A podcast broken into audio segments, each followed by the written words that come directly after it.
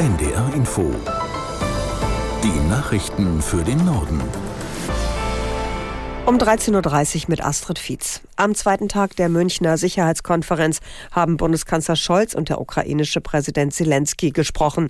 Gestern hatten beide in Berlin ein Abkommen zur langfristigen Unterstützung der Ukraine unterzeichnet. Aus München Kilian Neuwert. Bundeskanzler Olaf Scholz rief andere EU-Staaten auf, sich stärker für die Ukraine einzusetzen. Konkret etwa durch Rüstungslieferungen und zugleich mehr für die eigene Sicherheit zu tun, unabhängig vom Ausgang des Krieges in der Ukraine und den Wahlen in den USA. Dem ukrainischen Präsidenten Zelensky applaudierten die Teilnehmer der Münchner Sicherheitskonferenz anschließend im Stehen, als er persönlich die Bühne betrat. Er bat um Geschlossenheit. Wenn wir nicht jetzt handeln, wird Putin in den nächsten Jahren eine Katastrophe heraufbeschwören, sagte der ukrainische Präsident wörtlich. Putin sei eine Bedrohung für alle Staaten der Welt, ein Monster. EU-Kommissionspräsidentin von der Leyen unterstützt die Idee, einen europäischen Verteidigungskommissar zu benennen. Sie wolle sich in einer möglichen zweiten Amtszeit dafür einsetzen, sagte von der Leyen auf der Münchner Sicherheitskonferenz. Neben CDU-Politikern hatten sich auch schon Vertreter von CSU, SPD und FDP für einen EU-Kommissar für Verteidigung ausgesprochen.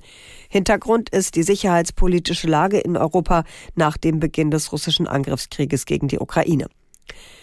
Das Team von Kreml-Kritiker Nawalny hat dessen Tod bestätigt. Seine Sprecherin hat mitgeteilt, dass Nawalnys Mutter ins Straflager im Norden Russlands gereist sei und dort die Todesnachricht erhalten habe. Aus der NDR Nachrichtenredaktion Pascal Küpper. Die Leiche müsse sofort der Familie überstellt werden, hieß es weiter von der Sprecherin. Die Todesursache sei unklar. Nawalnys Mitarbeiter sind überzeugt davon, dass der 47-Jährige ermordet wurde. In Russland hat die Polizei laut Menschenrechtlern inzwischen mehr als 100 Menschen festgenommen, die Blumen zum Gedenken niederlegen wollten. In vielen Landesteilen werden aber offenbar trotzdem weiter Bilder aufgestellt und Kerzen angezündet. In Deutschland gibt es heute neue Demonstrationen gegen den russischen Präsidenten Putin, unter anderem in Bremen, Hannover und Stuttgart. Weitere Kundgebungen sind für morgen in Berlin und Frankfurt am Main angekündigt. Bundespräsident Steinmeier ruft die Menschen in Deutschland dazu auf, weiter aktiv die Demokratie zu verteidigen. In einer Videobotschaft zeigte er sich beeindruckt von den Demonstrationen gegen Rechtsextremismus. Unsere Demokratie ist lebendig. Vereint steht die große Mehrheit im Land gegen Menschenhass, Gewalt und Extremismus. Und was wichtig ist, diese große Mehrheit zeigt sich, sie ist sichtbar. Diese demokratische Mitte hat mit den Demonstrationen etwas erreicht. Sie hat die Gleichgültigkeit vertrieben. Sie hat Mut gemacht. Wir atmen wieder freier. Wir fühlen Stärke, die aus Gemeinschaft wächst. Ich bin stolz auf unser Land, auf seine Bürgerinnen und Bürger. Bundespräsident Steinmeier. Die Werteunion um den früheren Verfassungsschutzpräsident Maaßen hat in rheinland-pfälzischen Remagen eine Partei gegründet. Das bestätigten mehrere Teilnehmer der Gründungsversammlung.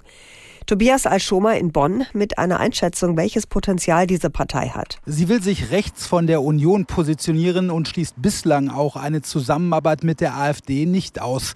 Sie hat in dem Feld mit der AfD aber auch schon Konkurrenz, anders als zum Beispiel andere neue Parteien. Politologen sehen deshalb die Werteunion nicht so stark, erwarten sie schwächer. Allerdings könnte sie schon im September bei allen drei Wahlen im Osten antreten. Es wäre der erste Lackmustest für die Werteunion. Noch bis Montag früh ist die Autobahn 7 zwischen Hamburg-Heimfeld und Volkspark wegen Bauarbeiten gesperrt.